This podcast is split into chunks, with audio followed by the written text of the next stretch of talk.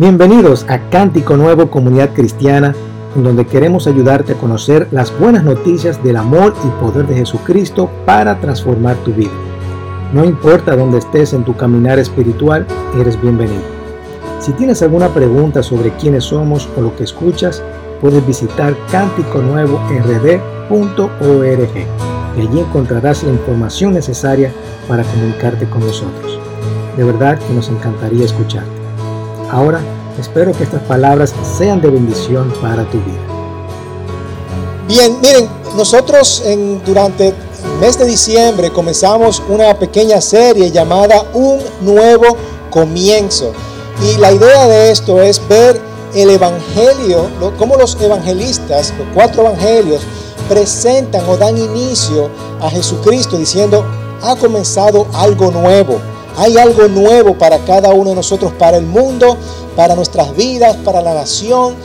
Y es maravilloso. Y cada evangelio lo presenta de distintas formas. Hemos visto ya el evangelio de Marcos, hemos visto el evangelio de Mateo, aunque no, no, vamos en orden, no importa, pero vamos, hemos visto cómo cada uno de estos evangelistas presenta a Jesucristo. Muchas personas tienen áreas oscuras en sus corazones. ¿Están de acuerdo con eso? Yo tengo muchas... Los niños. Los niños pueden ir allá atrás, por favor. Los, los más chiquiticos. Ok. Perdón.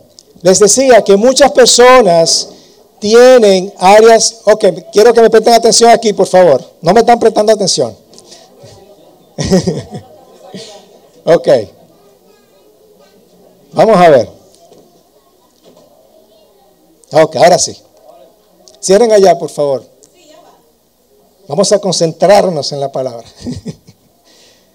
Bien, les decía que muchas personas tienen áreas en su corazón. Yo tengo todavía áreas oscuras que yo digo, Señor, necesito cambiar estas áreas en mi vida. ¿Verdad? No somos perfectos. Aquí decimos, está bien está bien no estar bien. Está bien no estar bien. Porque venimos, somos personas imperfectas que venimos aquí a aprender acerca de Dios. Y hay muchas áreas que todavía no hacen falta eh, ser moldeadas por el Señor y decimos, Señor, cambia nuestras vidas. Estamos aquí para ser transformados por Jesucristo. Y esta es la idea, ¿verdad? Eso es un proceso. Y déjeme decirle que ese proceso va a durar por toda la vida que estemos aquí en la tierra. Todos los días estamos tratando de ser mejores personas. Yo no soy perfecto, nadie que está aquí puede decir que es perfecto. Y tenemos estas áreas oscuras en nuestro corazón que nos dan temor y nos da mucha vergüenza. Ahora, ¿cómo nosotros podemos pasar de esta oscuridad a estar en la luz, la luz que Jesucristo quiere para nuestras vidas? Y eso es lo que estamos viendo con este nuevo comienzo, ¿verdad? Y Juan tiene una perspectiva. Vamos a ver el Evangelio de Juan en esta ocasión. Vamos a dejar Lucas para el jueves. Eh, pero Juan tiene una perspectiva totalmente distinta a los otros evangelios, eh, a los otros escritores. Y para poner un poquito en contexto, hay algunos conceptos que nos van a ayudar a entender este evangelio bien y cómo Juan introduce el evangelio. Primero, eh, ¿a quién está dirigido? ¿A quién está dirigido? ¿A quién Juan le escribe? Primeramente, él está escribiendo a los hebreos, a los que conocen las historias bíblicas, y le está escribiendo a griegos y personas que habían alejado de, Jerusalén, pero tenían algún tipo de conocimiento, pero especialmente aquellas personas que habían sido influenciadas por los, el imperio romano y esta cultura greco-romana, ¿verdad? Así que él comienza y parece una introducción de película. tú tienes que ponerlos eh, esa sinfónica detrás, eh, porque él comienza como si fuera una película, como un narrador diciendo en el principio, ¿verdad? En el principio ya existía el verbo y comienza así como, como bien filosófico y bien histórico. Y él comienza como el libro de Génesis comienza. Él comienza en el principio. Y, está resaltando, el mundo está comenzando de nuevo. Y lo que Jesús fue un nuevo comienzo para, para, aquella época, también es un nuevo comienzo para cada uno de nosotros y para nuestros corazones, para nuestras vidas. Y vamos a ver que esta oscuridad que había en nuestros corazones ha sido develada, ¿verdad? Eh, y es, un gobierno nuevo, es un reinado nuevo que nos ayuda a cambiar en nuestras vidas. Vemos también el concepto, este concepto de el verbo. El verbo, ¿qué significa eso? El verbo significa logos, viene de la palabra logos. Y él va a llamar a Jesús como el logos. El verbo o el logos es un, término greco-romano, ¿verdad? Eh, y esta palabra significa una verdad infinita, la verdad inmutable, la razón del todo, la última sabiduría. Eso es para, la, para lo, como los romanos piensan y por eso Juan eh, inteligentemente utiliza esta palabra, el logos, ¿verdad? Y las personas que tienen esa influencia greco-romana entienden, ok, él se está refiriendo a, esta sabiduría, a esta sabiduría, esta verdad inmutable. Y los filósofos griegos veían el logos como, como este poder que da sentido al mundo, haciendo un mundo ordenado y lo, haciendo un mundo ordenado lo que era lo caótico, ¿verdad? Y estas personas entienden lo que significa cuando él utiliza el verbo. Eh, para los hebreos es la palabra de Dios, es como Dios se comunica. Es decir, Juan inteligentemente utiliza una palabra que tanto las personas influenciadas por los griegos entienden y como los hebreos también entienden. Para los hebreos esa comunicación con Dios. Y ellos entienden cuando están diciendo, ah, ok, esa es la verdad, es la comunicación con Dios. Ok, también vemos el término de luz y vida. ¿Qué significa eso? Que el verbo es luz, que es vida. También vemos esto de, de utiliza esta palabra que, nos, que, que significa tabernáculo y lo utiliza bien inteligentemente también porque el tabernáculo era Dios con nosotros, ¿verdad? Era que Dios se movía con nosotros. Y eso era el tabernáculo, así fue como eh, Dios le dio especificaciones a Moisés de cómo construir el tabernáculo y cómo se adoraba al Señor. De hecho, eh, eh, tenía sus planos bien estructurados, estaba todo el, el, altar del bronce, la fuente, eh, el velo, los candelabros y todo eso estaba bien estructurado de cómo debería de ser. Y también vemos conceptos como el arca de la alianza. El arca de la alianza estaba dentro del tabernáculo. Para los que vieron la película Indiana Jones y el, en busca del arca perdida, eh, de eso se trataba, de buscar esa arca. Por supuesto, tú no abres el arca y se le derrite en la cara a la gente, ¿verdad? Eso no es verdad. Pero es ahí donde guardaban eh, Moisés las leyes que, el Señor le había dado. Ahora no sabemos dónde está el arca, pero no importa. Lo importante es que Jesús, eh, Juan, perdón, eh, quería resaltar esto del tabernáculo y era Dios estaba con nosotros. Eso es lo que estaba resaltando Jesús. Hermanos, en el día de hoy yo simplemente quiero que entendamos que si nosotros recibimos a Jesús, vamos a experimentar la gracia y la verdad esta gracia y verdad que todos nosotros necesitamos para dejar esa oscuridad de una vez por todas, a través de esa luz que Jesucristo nos da por siempre. Amén.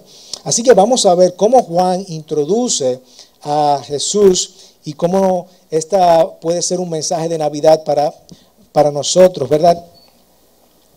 Dice, en el principio, en el principio, usa esta palabra, ya existía el verbo, ahí está, el logos, la sabiduría de Dios, o para, para los griegos, ¿verdad? O la comunicación de Dios, la palabra para los hebreos. Y el verbo, o pueden también poner Jesús, Jesús estaba con Dios y el verbo era Dios. Tenemos que tener mucho cuidado porque, por ejemplo, hay algunos hermanos eh, que utilizan le cambian el significado a esto. Dicen el verbo era un Dios. Le ponen el un Dios y eso le da un significado totalmente diferente. Así que cuando lean eso, no es así. Es el verbo era Dios. Juan quiere que nosotros sepamos que el mismo verbo era Dios. Él estaba en el principio con Dios.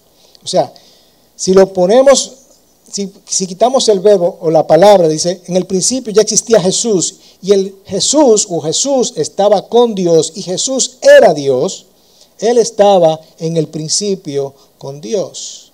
Eso es lo que Juan estaba tratando de, de expresar aquí. Y por eso utiliza esto bien inteligentemente, esta palabra, el verbo, que tanto los griegos como los hebreos entienden.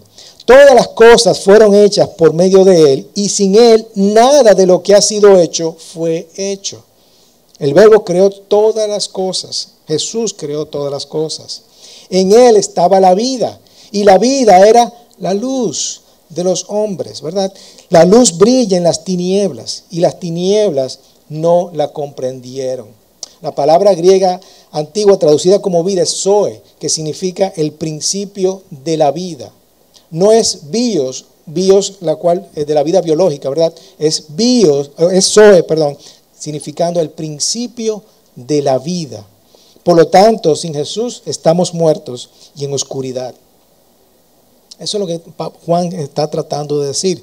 Sin Jesús estamos muertos no estamos muertos. Las tinieblas no la comprendieron, es decir, no la superó, no prevaleció contra ella, dicen algunas traducciones.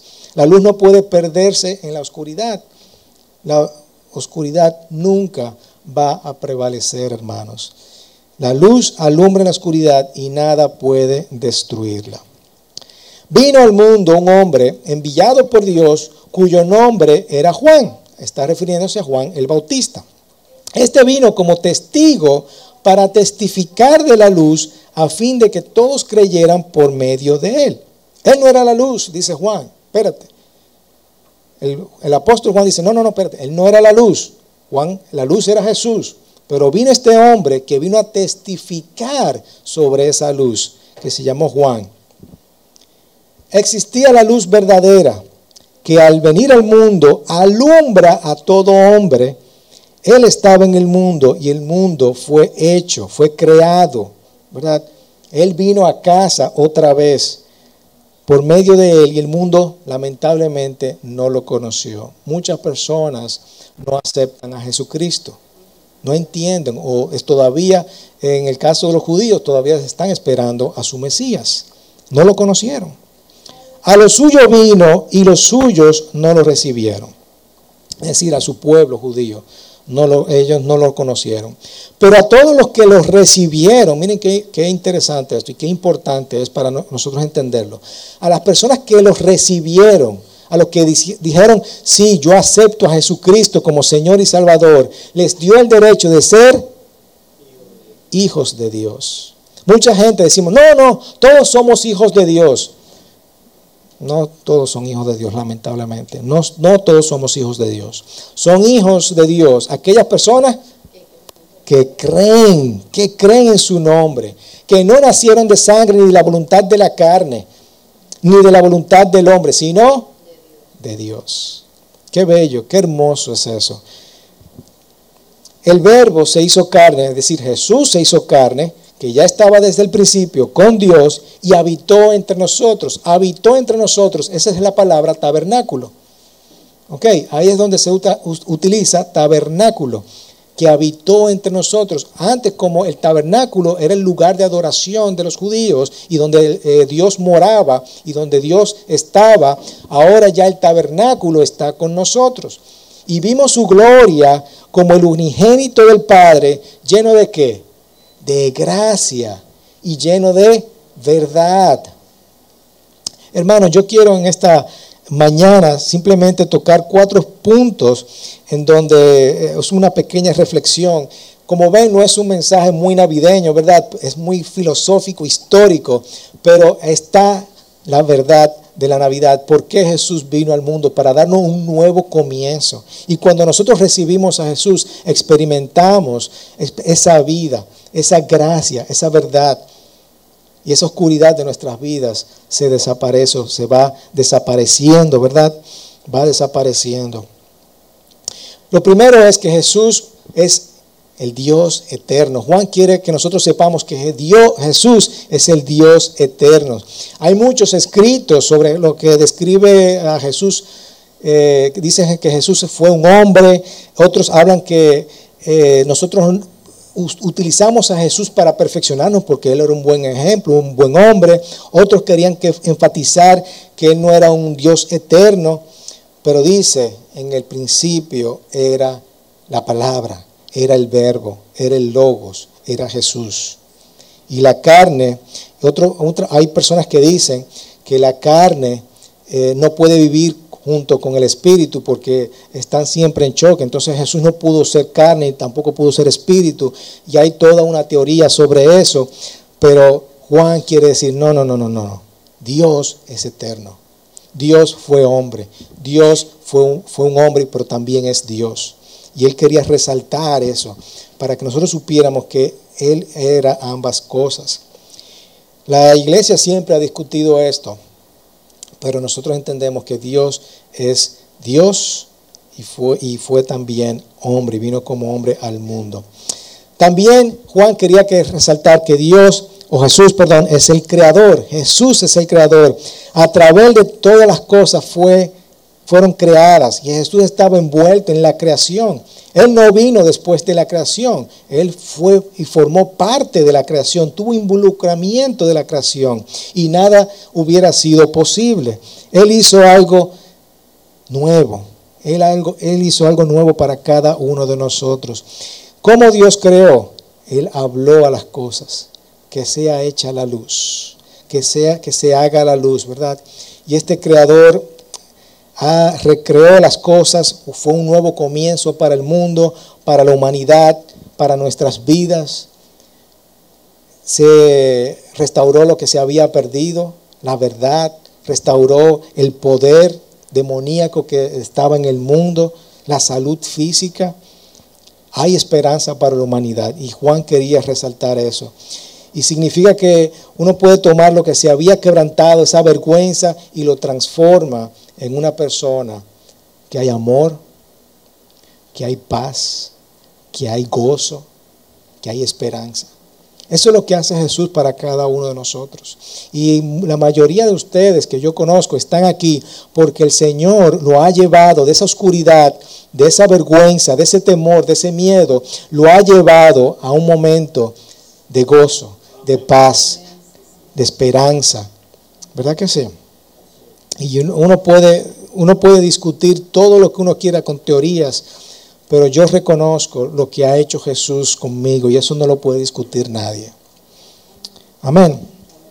Él tomó de, por ejemplo, a todos estos apóstoles, a un Simón, y si leemos las escrituras, vemos cómo era Simón y lo transformó y, tú vas a, y dijo, oye, ahora tú eres Pedro y tú vas a ser la roca. Tú vas a ser una roca transformó a todos esos apóstoles que no eran nadie en aquella época. Quizás el único eh, más eh, letrado, por decirlo así, era Mateo, el cobrador de impuestos. Y transformó y cogió a estas personas y a través de esa influencia de esas personas cambió todo un imperio romano todo un imperio romano y Constantino dijo, no, ahora vamos a ser cristianos todos por la influencia de estas personas. Jesús es creador, Jesús es sanador y todo lo que está roto en mí, Él lo puede crear de nuevo. Él vino y habla palabra de salvación para mi vida. Y la primera vez que Él habló fue para crear. Ahora Él va a cambiar mi corazón. Él va a transformar mi corazón. Y eso es lo que Él está haciendo. Y a través del libro de Juan nosotros podemos ver cómo Jesús habla la verdad y cómo Él libera a todas las personas. En donde personas dominadas por, la oscuridad, por, por los demonios, están atadas. Jesús habla palabra y libera a esas personas. Hermanos, y lo grande es que nosotros hemos visto en esto en el día de hoy, personas atadas, atadas a muchas cosas, adicciones, a demonios, eh, personas con desesperanzadas. Hemos visto cómo esas personas llegan a la luz. Yo soy testimonio de eso y muchos de ustedes son testimonio de eso. Creemos en ese Jesús. Y ese Jesús da luz y da vida. Luz, antes no había luz, pero Jesús trajo luz al mundo. Personas que estaban confusas, sobre quién era Dios, qué es lo que hacía Dios. Yo mismo, yo tenía mucho miedo de morir porque no sabía qué iba a pasar con mi vida. Yo le tenía miedo a la muerte. Yo no, ¿Qué va a pasar con mi vida? Y siempre me hacía esas preguntas. Tenía esas preguntas filosóficas, ¿verdad? ¿Y qué va a pasar cuando yo muera? ¿Qué, qué, qué, qué va a ser de mí? Yo, yo no sé lo que voy a hacer. Sin embargo, cuando acepté a Cristo, eso, ese velo se fue. Ya yo no tengo miedo a la muerte. Ya yo sé a dónde yo voy. Ya yo sé cuál es mi destino. Ya yo sé lo que va a pasar conmigo. Ese miedo, ese temor, esa oscuridad que había en mi corazón, se había desaparecido. Ahora, hay áreas todavía que yo tengo que mejorar. Y le pido al Señor, Señor, dame de tu luz. Tráeme la luz. Yo quiero vivir junto a la luz y no quiero que haya oscuridad en mí. No quiero que haya oscuridad en mí. La luz alumbra la oscuridad y nada puede destruirla. Hermano, yo no sé dónde está tu caminar con el Señor en estos momentos, pero es tiempo de tú traer esa oscuridad que hay en tu corazón y decirle, Señor, yo te entrego esa oscuridad a ti. Puede ser lo que sea, falta de perdón, eh, eh, falta de perdón, temor, miedo, vergüenza. Yo no sé cómo está tu corazón, pero es tiempo de nosotros entregar esa luz a nuestro Dios. Eh, también hay vida. La vida da da vida al mundo, ¿verdad? A un mundo que no tenía vida, le da vida. Y cualquier vida que tengamos, eh, cualquier, cualquier latido de nuestro corazón que esté así poco bajito, ¿verdad? esos latidos, el Señor viene te hace y te da vida, te recobra la vida, hermanos. Gente, cuando uno era bien aburrido, quejoso, que no, no tenía ningún sentido de nada, el Señor haz una persona con vida. No solamente es Lizelot, mi esposa, que me da vida, ¿verdad? es el Señor Jesús. Hay algo nuevo, hay algo redimido, hay algo restaurado. Y el Padre ha regresado a nosotros para darnos vida. Déjenme permitirles leerle también Hebreos. El autor de Hebreos dice esto. No sabemos quién fue el autor de Hebreos, pero el autor de Hebreos dice, Dios, habiendo hablado hace mucho tiempo, en muchas ocasiones y de muchas maneras a los padres por los profetas, es decir, le habló a muchos antiguos, y eso lo podemos ver en el Antiguo Testamento, en estos últimos días nos ha hablado por quién? Por su Hijo, a quien constituyó heredero de todas las cosas, por medio de quien hizo o creó también el universo. Es decir, este autor está corroborando lo que dice Juan. Él es el resplandor, es la luz de su gloria y la expresión exacta de su naturaleza. Y sostiene, le da vida a todas las cosas por la palabra de su poder. Después de llevar a cabo la purificación de los pecados, el Hijo se sentó a la diestra de la majestad en las alturas. Eso está corroborando exactamente lo que dijo Juan, ¿verdad? Jesús es luz y Jesús es vida. Y por último, hermanos, Jesús está lleno de gracia y de verdad. Hay personas que tienen mucha gracia y poca verdad y otras que tienen mucha verdad y poca gracia. Por ejemplo, hay gente que dicen, esto no es justo, esto no es justo, yo quiero justicia aquí, ¿verdad? Buscando, son personas de verdad. O dicen, yo estoy muy desilusionado contigo. Yo estaba, tenía grandes expectativas tuyas y esto me ha dejado muy desilusionado. Ok, eso es gente con, que tiene mucha verdad. Todo es justo, todo es correcto. Y hay otras, otra gente que tiene mucha gracia. Pasa algo, por ejemplo, un choque o algo, y te dicen, ay, mi hijo, no te preocupes. Yo sé, tú te desbarataste mi carro, pero no importa. No, sí, más se perdió en la guerra, muchacho. Es más, ten mi tarjeta de crédito, ten, repara tu carro. Yo reparo el mío después, no te preocupes. Gente con mucha gracia, ¿verdad? Pero Jesús vino con la misma medida. Vino, de, lleno de gracia y lleno de verdad. Amén. Todos necesitamos esa gracia y esa verdad. Y Jesús vino con la misma eh, medida, ¿verdad? Él nos trajo esos regalos, gracia y verdad. Y la gente le encanta distorsionar la verdad y comienza a crear sus propias historias. Escuchamos por eso leyendas, pero Jesús vino, yo soy la verdad y yo soy la vida. Hay un nuevo comienzo, hay una, nueva oportunidad para cada uno de nosotros y tenemos que eh, aferrarnos de esto. Y eso es un gran compromiso, hermanos, un gran compromiso porque el Señor nos trajo estos regalos y nosotros, está de parte de nosotros, nosotros poder decir, sí, yo acepto a mi Señor, yo acepto a mi Salvador. Es precioso, hermanos. Jesús es el Dios eterno, Jesús es nuestro creador, Jesús es la luz, es la vida y Él está lleno de gracia y de verdad. Yo creo, hermanos, 100% eh, en estas palabras que yo le estoy diciendo porque he visto esta luz en mi vida. He visto cómo el Señor me ha dado vida. He visto cómo el Señor me ha dado de su gracia y me ha dado de su verdad. Y si tú no tienes esto, hermano, esto es una gran oportunidad. Es una gran oportunidad para yo, yo decir, sí, yo quiero un nuevo comienzo para mi vida. Yo lo conozco la mayoría de todos ustedes, yo sé que han aceptado a Cristo Jesús, pero quizás hay áreas oscuras.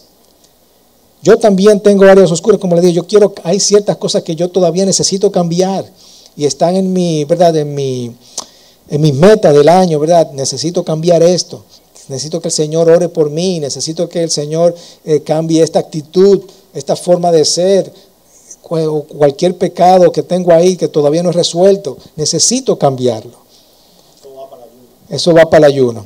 Así que vamos a, rendirnos delante del Señor en esta mañana, vamos a cerrar nuestros ojos, vamos a orar al Señor y decirle, Señor, yo quiero, cada, cada quien, ¿verdad?, conoce su corazón y sabe lo que está mal y lo que está bien, así que lo malo es dejar o tratar de solucionarlo por uno mismo y decir, Señor, yo quiero rendirme delante de ti, yo quiero recibirte en esta mañana. Así que, Padre, la introducción de Jesús que vemos en estos evangelios es, cada una es única y particular, especialmente esta de Juan.